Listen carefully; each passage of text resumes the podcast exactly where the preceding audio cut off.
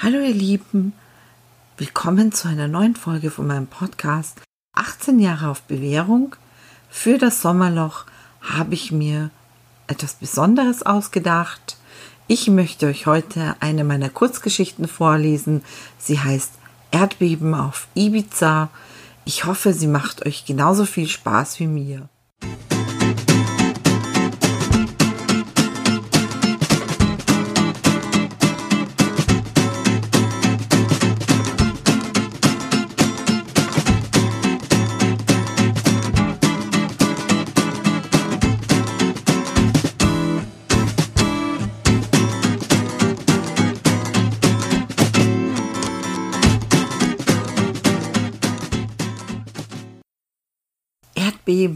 Auf Ibiza. Prolog. Jetzt komm schon, Olli. Mach dir nicht in die Hose. Ich weiß nicht, Kim. Lass uns lieber wieder zurückgehen. Die Tour ist gleich aus und dann werden sie uns vermissen. Kim verdrehte die Augen. Nur die Treppe runter, kurz in die Räume gucken, dann wieder rauf, versprochen. Vielleicht entdecken wir ja den Schatz des Dracula. Sie unterstrich die letzten Worte mit einer Geste, die wohl einen Halsbiss darstellen sollte. Na gut, aber nur fünf Minuten, dann gehen wir wieder zurück. Er fand Kim echt süß und wollte wirklich nicht vor ihr wie ein Loser dastehen. Cool, sagte Kim und hüpfte weiter die Stufen der Wendeltreppe hinunter und verschwand hinter der nächsten Windung. Am liebsten wäre Olli sofort umgekehrt, er hatte das ungute Gefühl, dass diese kleine Entdeckungstour böse enden könnte. Von weiter unten hörte er, wie Kim einen Pfiff ausstieß. Er wollte schon fragen, ob alles okay sei, da hörte er Kims Stimme. Ach du heilige Scheiße. Olli, komm schnell, das glaubst du nicht. Er nahm die letzten Stufen so schnell er konnte und blieb dann verblüfft stehen. Vor ihm tat sich ein hoher Raum auf. An den mächtigen steinernen Wänden hingen monumentale Gemälde, die Figuren aus verschiedenen Epochen zeigten. Dazwischen waren lange Kerzen in verschnörkelten Halterungen im Mauerwerk angebracht. Der Boden bestand aus farbigen Marmorplatten und über ihren Köpfen spannte sich ein beeindruckendes Gewölbe. Die Fenster gaben den Blick frei auf die transsilvanischen Wälder, deren Herbstlaub in der Sonne leuchtete. Doch das Spektakuläre an diesem Raum war der Sarg. Er stand dunkel und verlockend auf einem Steinsockel in der Mitte des Raums. Das Holz wirkte wie frisch poliert und die schweren Messingbeschläge glänzten. Kim hüpfte von einem Bein auf das andere. Krass, Olli. Meinst du, da liegt einer drin? Und wer bitteschön soll das sein? Graf Dracula persönlich? Olli tippte sich mit dem Zeigefinger an die Schläfe. Das ist bestimmt nur so ein Gag für die Touris. Langsam gingen sie um den Sarg herum und sahen, dass der Deckel mit Scharnieren am Sarg befestigt war. Der Sarg wirkte nagelneu und hatte keinen Kratzer. Kein bisschen Staub war darauf zu sehen. Komm jetzt, Kim, Fünf Minuten sind vorbei, drängte Olli. Lass uns abhauen. Warte doch mal, Olli. Ich schau mal rein. Bevor Olli sie zurückhalten konnte, hatte Kim den Griff an einer Seite des Sargdeckels berührt. Autsch! Sie zuckte zurück und schüttelte ihre Hand. Mann, jetzt habe ich einen Schlag bekommen. Lass die Finger davon, Kim, ich habe kein gutes Gefühl. Die anderen suchen uns bestimmt schon. Ich habe kein gutes Gefühl, äffte Kim ihn nach. Dann packte sie den Griff erneut. Siehst du? Alles okay. Wahrscheinlich liegt es nur an meinen Sohlen, sagte Kim und stemmte sich gegen den Griff, um den Deckel aufzudrücken. Langsam öffnete sich der Sarg. Kim musste ziemlich festdrücken. Sie keuchte, und Olli fragte sich, ob sie das mit ihren dünnen Armen überhaupt schaffen konnte. Er wusste, dass er ihr eigentlich helfen sollte, aber er konnte sich nicht bewegen. Sein Körper drängte ihn zur Flucht, seine Nackenhaare stellten sich auf und seine Zähne begannen unkontrolliert zu klappern. Er musste dagegen ankämpfen, nicht einfach Hals über Kopf davonzulaufen und Kim im Stich zu lassen. Als Kim den Deckel endlich aufgedrückt hatte, wankte sie und erstickte einen Schrei mit ihren Händen. Olli konnte nichts sehen. Kim versperrte ihm die Sicht. Er trat vor und prallte entsetzt zurück. Der Sarg war nicht leer. Kapitel 1 Endlich werden die Nächte wieder länger, dachte Radu, als er an diesem Abend aufwachte. Ende Oktober waren die Tage in Tromsø zwar schon recht kurz, doch Radu konnte den Begriff der Polarnacht im November kaum erwarten. Wie jedes Jahr freute er sich darauf, mehr Zeit unter Menschen verbringen zu können. Die Nächte am Fjord konnten zuweilen recht einsam werden. Er stand auf und dehnte seinen nackten Körper. Heute war er ausgesprochen gut in Form. Ein leichtes Hungergefühl ließ seinen Magen knurren. Er tapste ins Badezimmer, drehte den Wasserhahn auf und spritzte sich kaltes Wasser ins Gesicht. Er schüttelte sich und tupfte die restlichen Tropfen mit einem Handtuch ab. Dann bürstete er seine Haare, bis sie sich herrlich weich anfühlten und fasste sie mit einer Samtschleife zu einem Zopf zusammen. Er nahm seinen Morgenrock von einem Haken an der Badezimmertür, zog ihn über und machte einen Knoten in den Satangürtel. Lady Sunshine und Mr. Moon, summte er vor sich hin, als er in die Küche ging und eine Flasche aus seinem Weinkühlschrank nahm. Aus einem der Hängeschränke nahm er ein langstieliges Glas. Dann öffnete er die Flasche mit einem Korkenzieher und stellte sie auf den Tresen, um den Inhalt ein wenig atmen zu lassen. Wie jeden Abend ging er zur Haustür hinaus und leerte den Briefkasten, der gleich neben dem Eingang angebracht war. Er war nicht versperrt, denn hier draußen gab es nichts zu klauen. Er nahm ein paar Umschläge heraus und eine zusammengerollte Zeitung. Er klemmte sich alles unter den Arm, schnappte sich im Vorübergehen die Flasche und das Glas aus der Küche und trat durch die Flügeltüren auf die Terrasse seines Häuschens. Der Anblick war einfach überwältigend. Vor seiner Terrasse erstreckte sich der Fjord bis hin zum Horizont. Heute war die Wasseroberfläche spiegelglatt und man konnte darin die Wolken ziehen sehen, die vom Mond beleuchtet wurden. Bald war Vollmond, dann würde die Landschaft noch geheimnisvoller aussehen. Links und rechts des Fjordes erhoben sich die Felsen, deren schroffe Kanten von den herbstlich leuchtenden Bäumen weich gezeichnet wurden. Er stellte Flasche und Glas auf den Tisch und ließ Briefe und Zeitung aus seiner Armbeuge daneben fallen. Dann setzte er sich auf einen der bequemen Sessel und machte die Beine lang. Er goss sich aus der Flasche ein Glas ein und betrachtete das Etikett. Heute Abend extra für Sie unsere Spezialität de la Maison, die Bloody Lizzie, deklamierte er und musste lachen. Der Witz ist zwar nicht neu, aber immer noch gut. Er nahm einen Schluck, schob die Flüssigkeit in seinen Mund herum und ließ sie die Kehle hinunterlaufen. Ah, schmatzte er zufrieden. Seine Zähne blitzten weiß und scharf im Mondlicht. Ich würde sagen, 70er Jahre, 20. Jahrhundert, Nordamerika, fruchtig im Abgang, mit einem Hauch LSD. Er blickte auf die Rückseite der Flasche. Hut ab, alter Junge, du hast es immer noch drauf. Er las Elisabeth, Alter 29, Woodstock 1969, abgefüllt in Poughkeepsie, New York, USA. Er leerte das Glas und schenkte sich nach. Kein schlechter Tropfen, von der hatte er noch ein paar Flaschen im Kühlschrank. Die Spur LSD verlieh dem Ganzen einen gewissen Kick. Und alles mit dem goldenen Van Helsing Gütesiegel.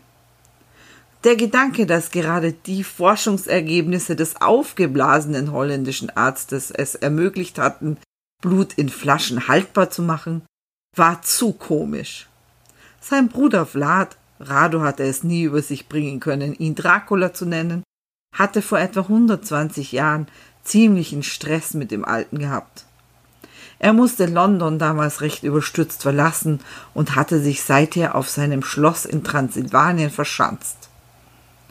Und vor zwei Tagen war der Idiot gestorben. Natürlich wusste Radu Bescheid. Die Schockwelle war auch über 3000 Kilometer entfernt spürbar gewesen.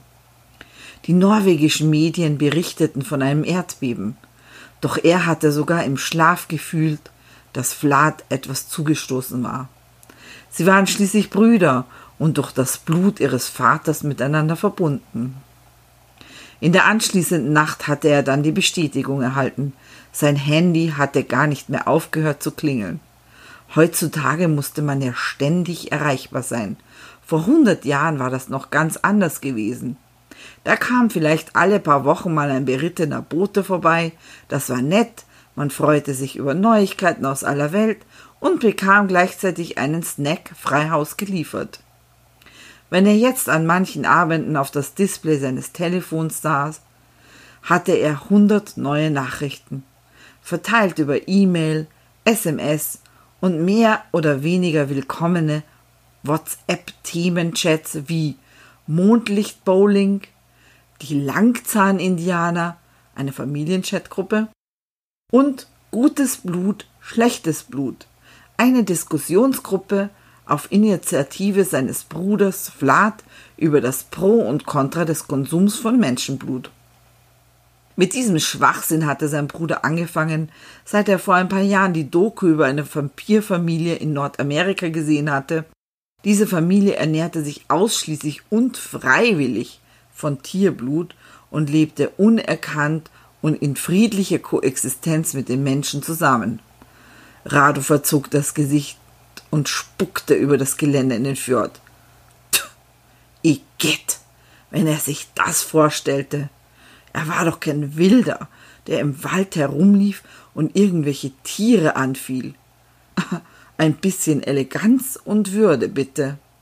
Vielleicht hatte sein Bruder ja aus Versehen eine Kuh mit BSE erwischt. Das würde einiges erklären warum er zum Beispiel den Großteil seines Geldes an der Börse verzockt hatte.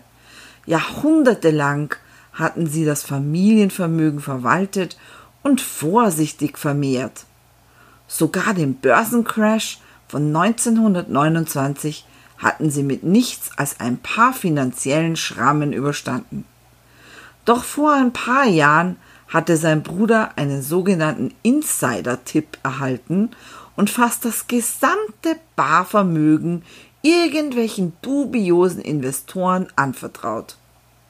Als diese eine Woche später in Konkurs gingen, war das Geld unauffindbar. Rado war außer sich vor Zorn gewesen. Er erinnerte sich, wie er den Typen in ihren Luxuszellen die Scheiße aus dem Leib geprügelt und sie anschließend bis auf den letzten Tropfen Blut ausgesaugt hatte. Genützt hatte es nichts. Das Geld war trotzdem weg. Auf seine Wut und seine Vorwürfe hin hatte Vlad nur erwidert, Ach, Radu, reg dich nicht so auf. Es ist doch nur Geld. Das war der Zeitpunkt gewesen, an dem er seinen Bruder verlassen hatte. Er war einige Jahre in der Welt herumgezogen, um den Kopf frei zu bekommen, und hatte sich schließlich an diesem friedlichen Ort, dem Tor zur Arktis, niedergelassen. Radu nahm noch einen Schluck aus seinem Glas, stellte es auf dem Tisch ab und fuhr nachdenklich mit dem Finger den Glasrand entlang. Ich hätte ihn nicht alleine lassen sollen. Wäre ich geblieben, dann wäre das alles vielleicht nicht passiert. Als der Familienanwalt Dr. Nico Dumitru ihn gestern endlich erreicht und ihm berichtet hatte, was geschehen war, konnte Rado es kaum glauben.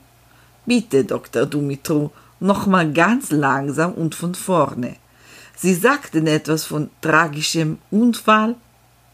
Der Rechtsanwalt hüstelte und seine Stimme klang näselnd aus dem Hörer. Nun ja, Sie wissen ja, dass Ihr Bruder seit circa zwei Jahren das Schloss für Besucher geöffnet hat tagsüber für Führungen, um ein bisschen Geld für den Unterhalter zu verdienen, weil er seit der Sache mit der Börse Ja, ich weiß das, unterbrach ihn Rado ungeduldig. Sie müssen nicht bei Adam und Eva beginnen. Was ist gestern passiert? Wieder hüstelte Dumitru. Nun ja, es scheint, als wären zwei Teenager im Schloss herumgestreift und hätten den Rückzugs, äh, die Ruhe, also den Sarg ihres Herrn Bruder entdeckt. Der Anwalt zögerte. Rado wurde es langsam zu bunt. Der Typ kostete ihn noch den letzten Nerv. Ja, und weiter? Also, sie waren dort und haben den Deckel geöffnet und es war mittags. Na ja, und dann kam die Sonne und. Der Anwalt ließ den Satz unbeendet. Rado sagte, und puff. ja, so könnte man es ausdrücken. Sie wollen mir sagen, dass mein Bruder, der legendäre Dracula, der Schrecken der Karpaten, von zwei Kindern erledigt wurde? Nach über 400 Jahren? Wie ist das möglich? Gab es keine Sicherheitsvorkehrungen? Bei den letzten Worten war Rado etwas laut geworden und der Anwalt begann ängstlich zu stottern. Lieber Herr Radu, es tut mir sehr leid. Ich wollte, ich könnte, aber Ihr Herr Bruder, er wollte sich nicht unter die Kellergewölbe zur Ruhe legen. Er hat immer gesagt, wenn ich aufwache, möchte ich meine schönen Wälder sehen. Ich versichere Ihnen, ich habe versucht, ihn zu überzeugen, aber er wollte nicht auf mich hören. Radu atmete tief durch und sagte etwas sanfter. Ich mache Ihnen keinen Vorwurf. Wir sind mit ihrer Arbeit immer sehr zufrieden gewesen. Er konnte die Erleichterung des Anwalts förmlich spüren. Ich nehme an, es sind einige Formalitäten zu erledigen. Wann soll ich kommen? Ja, bitte, gnädiger Herr, wenn Sie zwei Tage hier wären, dann könnten wir die offizielle Testamentseröffnung durchführen. Ich werde da sein. Sehen Sie zu, dass der Vogel morgen Abend in Tromsø bereitsteht. Mit diesen Worten hatte Rado aufgelegt. Rado blickte auf die Uhr. In zwei Stunden musste er am Flugplatz sein. Kein Grund zur Hektik. Er schlug die Zeitung auf und stöhnte. In fetten Lettern sprangen ihn die Worte Ist das Draculas Vermächtnis? an. Darunter etwas kleiner Blutrausch, Anarchie, Verzweiflung. Er überflog den Artikel, der von den Geschehnissen in der Vampirwelt nach Vlads Tod berichtete. Die Reaktionen der einzelnen Stämme und Gruppierungen auf den Tod ihres Oberhauptes hätten unterschiedlicher nicht sein können. Die Zeitung berichtete, dass ganze Dörfer in Südamerika entvölkert waren, weil die indianischen Vampire in einen Blutrausch verfallen waren. Andere Teile der Vampirbevölkerung waren völlig verunsichert und wussten nicht, wie es weitergehen würde. Manche waren sogar so verzweifelt, dass sie sich in Gruppen zusammenschlossen und nackt den Sonnenaufgang abgewartet hatten, nur um dann gemeinsam in Flammen aufzugehen. Die Feinstaubbelastung war dadurch in einigen Städten kurzfristig sprunghaft angestiegen. Nun stellte sich natürlich vor allem die Frage der Nachfolge. Radu selbst hielt es nicht unbedingt für notwendig, einen Alleinherrscher über die Vampirwelt zu haben. Schließlich waren Vampire auch fähig, demokratische Abstimmungen durchzuführen. Aber vielleicht war die breite Masse noch nicht bereit dafür. Offensichtlich war die breite Masse noch nicht bereit dafür. Kaum war die Sonne an Vlads Todestag untergegangen, schon hatten die Intrigen und die Machtspielchen begonnen, mit denen man die Nachfolge in Frage stellte und versuchte, die Blutlinie Draculas zu beschmutzen. Nicht, dass Radu scharf auf den Thron war, aber die Ehre seiner Familie durfte niemand anzweifeln. Die Todesursache seines Bruders war nicht gerade hilfreich, um die Würde ihres stolzen Familiennamens zu wahren. Schon kursierten zahlreiche Witze und kleine Sketches online. Ständig wurde er auf Fangbook getaggt. Er schlug die nächste Seite auf und prompt erblickte er wieder so einen vermeintlich lustigen Cartoon. Angewidert schlug er die Zeitung zu und knallte sie auf den Tisch. Er hatte für heute genug gesehen. Es war Zeit, die Angelegenheit ein für allemal zu regeln. Kapitel 2 Kurz vor Mitternacht landete der Jet in Bukarest. Eine Limousine erwartete Radu am Flughafen und zwei Stunden später sah er endlich den vertrauten Umriss des Schlosses durch die getönten Scheiben. Sie hielten vor der Zugbrücke an und Radu stieg aus. Er warf sich seinen Seesack über die Schulter und ging über die dicken Holzbretter durch das Haupttor in den Schlosshof. Die massive Eingangstür öffnete sich wie von Zauberhand und Rado ging zielstrebig die Haupttreppe hinauf bis zur Bibliothek. Dort erwartete ihn bereits Dr. Dumitru. Er saß kerzengerade und regnungslos auf einem der schweren Holzsessel. Als Rado näher kam, sprang Dumitru so plötzlich auf, dass Rado vor Schreck zusammenzuckte. Der Rechtsanwalt ging ihm entgegen und streckte dabei die Hand zum Gruß aus. Radu erwiderte die Geste und schüttelte seine Hand. Dumitru entwich ein kurzes Quietschen und Radu ließ wieder los.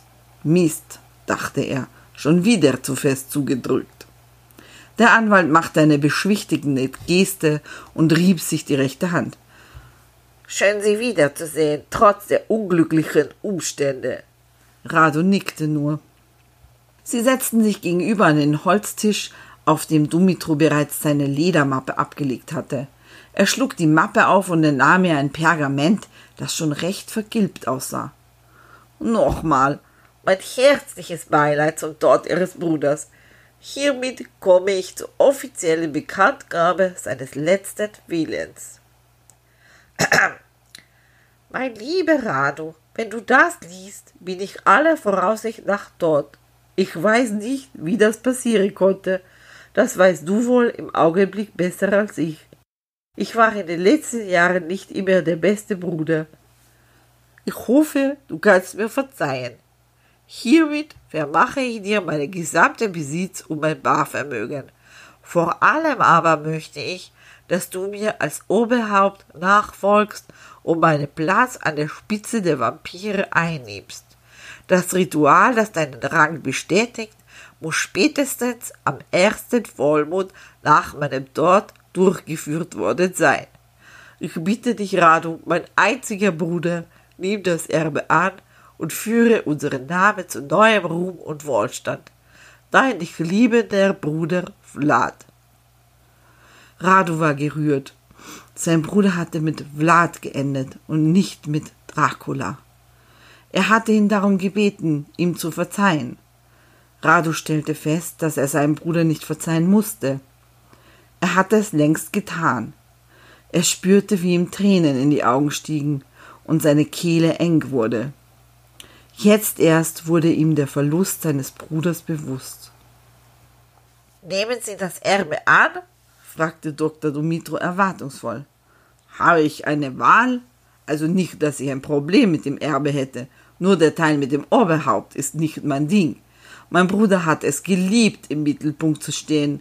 Ich genieße die Anonymität.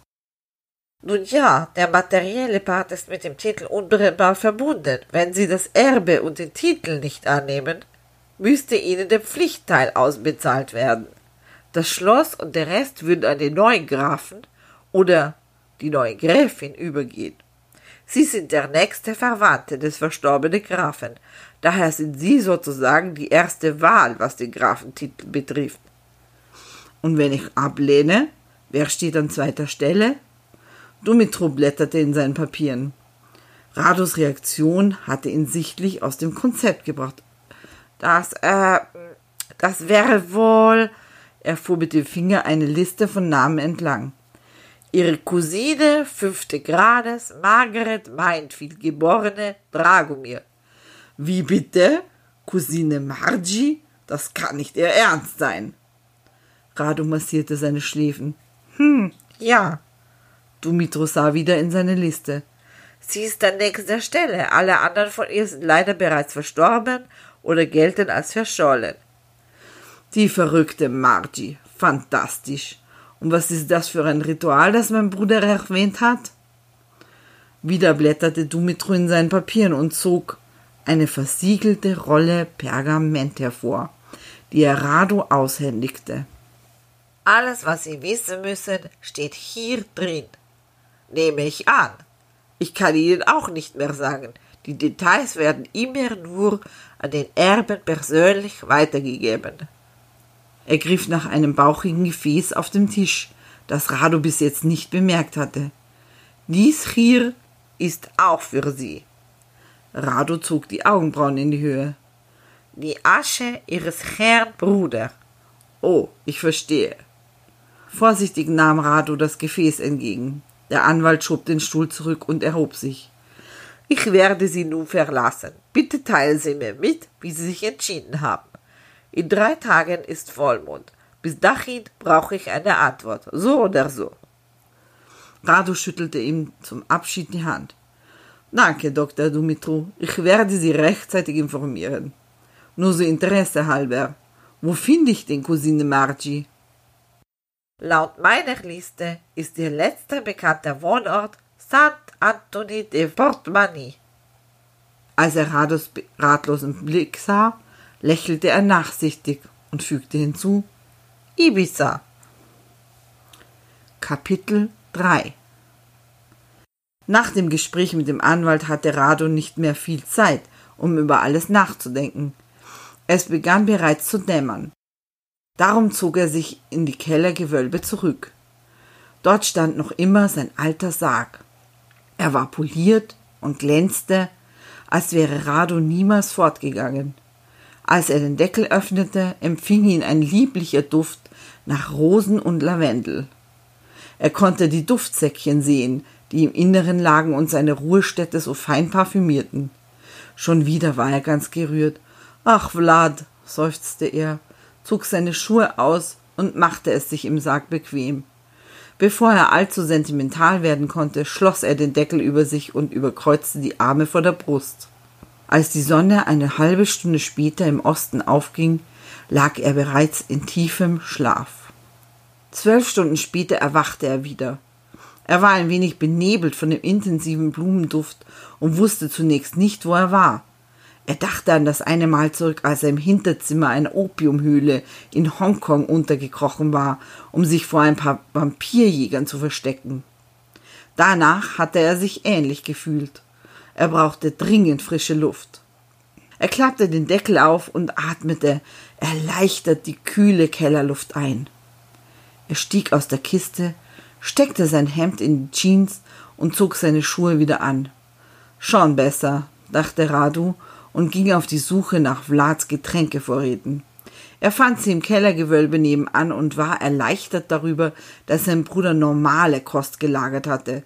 Radu hatte schon befürchtet, er werde zum ersten Mal in seinem langen Leben in den zweifelhaften Genuss von Rinderblut kommen. Er nickte anerkennend. Vlad hatte hier ein paar interessante Tropfen gelagert. Er nahm drei Flaschen aus dem Regal und machte sich auf in die oberen Stockwerke.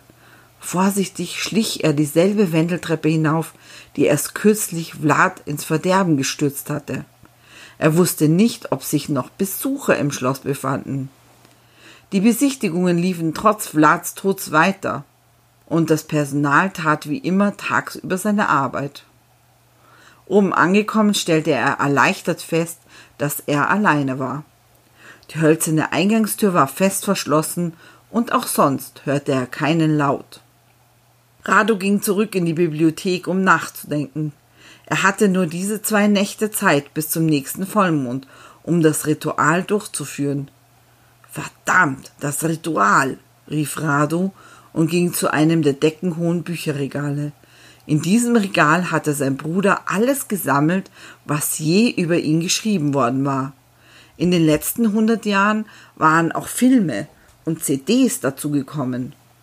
Eine beeindruckende Sammlung, dachte Radu und betrachtete die überwältigende Anzahl von Werken, die die bloße Existenz seines Bruders inspiriert hatte. Sein Bruder war eine Legende. Er, Radu, konnte dieser Legende niemals gerecht werden, und er wollte es auch gar nicht. Zielsicher griff Rado nach einem vergilbten Buchrücken und zog daran. Er tat einen Schritt zurück, als das Regal zur Seite schwang und einen kleinen Raum dahinter preisgab. Dort hatte er letzte Nacht die Pergamentrolle und die Urne mit der Asche seines Bruders in Sicherheit gebracht. Er nahm beides heraus, drückte das Buch wieder an seinen Platz zurück und sah zu, wie das Regal an die ursprüngliche Stelle glitt. Rado setzte sich an denselben Tisch wie gestern Nacht und stellte die Urne vor sich ab. Dann nahm er einen Schluck aus dem Glas, das er sich zuvor eingeschenkt hatte. Er drehte die Pergamentrolle einige Male hin und her, sah wie durch ein Fernrohr in sie hinein und konnte doch nichts darin erkennen. Schließlich setzte er sich aufrecht hin und brach das Siegel auf der Rolle entzwei. Er schloss die Augen und rollte das Pergament auf. Dann öffnete er sie wieder und las den Leitfaden, dem er folgen musste, um das Oberhaupt der Vampire zu werden. Nachdem Pergamentrolle und Urne wieder sicher im Versteck verstaut waren, verlor Rado keine Zeit mehr. Er stopfte seine Sachen in den Seesack zusammen mit den restlichen beiden Flaschen aus Vlads Keller. Das kleine Plastiksäckchen verstaute er in der linken hinteren Tasche seiner Jeans. Es war essentiell für die Umsetzung seines Plans. Danach stieg er in die Limousine und beorderte den Piloten per Telefon zum Flugplatz. Eine Stunde vor der Morgendämmerung landete Radu auf Ibiza. Er beschloss, den Abend gleich hier im Jet abzuwarten und begab sich im angetrennten hinteren Teil des Flugzeugs zur Ruhe. Heute Abend war Vollmond. Das war seine letzte Chance. Kapitel 4 Gleich nach Sonnenuntergang sprang Rado in ein Taxi und fuhr quer über die Insel nach San Antoni de Portmani. Er blickte aus dem Fenster. Links und rechts der Straße sah er grelle Plakate, von denen ihn Goa Feeling pur, Party des Jahres im Aquamarine Beach Club entgegensprang. Darunter stand das heutige Datum. Wenn sich Margie in den letzten Jahren nicht radikal verändert hatte, würde er sie mit Sicherheit auf der Party des Jahres antreffen. Er musste alles auf eine Karte setzen. Der Fahrer brachte ihn bis zur Strandpromenade. Radu wies ihn an, mit dem Wagen auf dem Parkplatz zu warten. Er schlenderte die Promenade entlang in Richtung Strand. Die Restaurants entlang des Wegs waren gut besucht. Aus den Lautsprechern drang spanische Musik. Die Menschen lachten, tranken und genossen das mediterrane Essen. Keiner von ihnen konnte ahnen, dass es vom Ausgang des heutigen Abends abhing, ob ihre Welt ins Chaos stürzen würde. Radu musste das unbedingt verhindern. Er beschleunigte seine Schritte. Der Plan stand fest. Es musste einfach klappen. Rado bog von der Promenade ab und stand nach wenigen Metern vor dem Eingang des Aquamarine Beach Club. Eine grell beleuchtete Anzeigetafel bewies ihm, dass er hier richtig war und dass die Riesenparty bereits begonnen hatte. Zwei grobschlächtige Hühnen tasteten ihn nach Waffen ab und schickten ihn zur Kasse. Dort bekam er für sein Geld ein orangefarbenes Plastikarmband und wurde eingelassen. Natürlich hätte er all diese Leute auch einfach hypnotisieren und ohne zu zahlen hineingehen können. Doch er wollte nicht unnötig Aufmerksamkeit erregen. Der Club war bereits ziemlich voll. Die Party People zeigten viel gebräunte Haut und bewegten sich wie in Trance zum Beat der Musik. Rado ging durch die Menge der tanzenden Körper, die sich vor ihm teilte. Er ließ seinen Blick über die Menschen streifen. Da war sie, Margie tanzte mit einem jungen Mann. Sein Oberkörper war nackt und die Haut spannte sich über seinen Muskeln. Margie starrte dem Mann in die Augen und zog ihn immer enger an sich.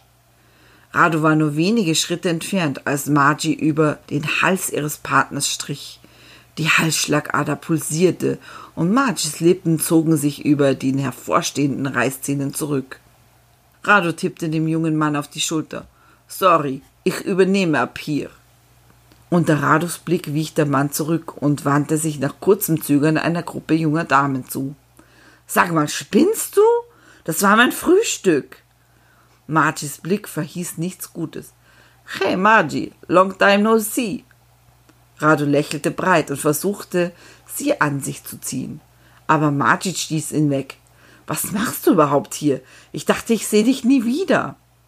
Ich hab dich vermisst, sagte Radu und zuckte die Schultern. Ganz einfach. Margie sah ihn an und kniff die Augen zusammen. Ehrlich? Und die Sache mit den Samba-Trommlern macht dir nichts mehr aus? Radu schüttelte den Kopf. Blood under the breach, wie ihr Engländer sagen würdet. Innerlich war Radu immer noch verletzt. Jahrelang hatten sie gemeinsam die Welt bereist und in trauter Zweisamkeit das Leben genossen. Dann hatte er Margie während des Karnevals in Rio zusammen mit einer ganzen Samba-Truppe in Flagranti überrascht. Sie hatte beteuert, es habe an den Drogen gelegen, die Trommler seien alle high gewesen. Aber Radu konnte ihr nicht glauben. Es hatte lange gedauert, das Bild seiner geliebten Margie inmitten der bronzefarbenen Leiber zu vergessen. Ach, Radu, rief Margie und fiel ihm um den Hals. Ich bin ja so glücklich, dass du da bist. Ich habe dich auch vermisst. Sie schmiegte sich an ihn. Radu spürte, wie seine Gefühle für Margie wieder entflammten. Fast hatte er ein schlechtes Gewissen. Doch er musste es tun.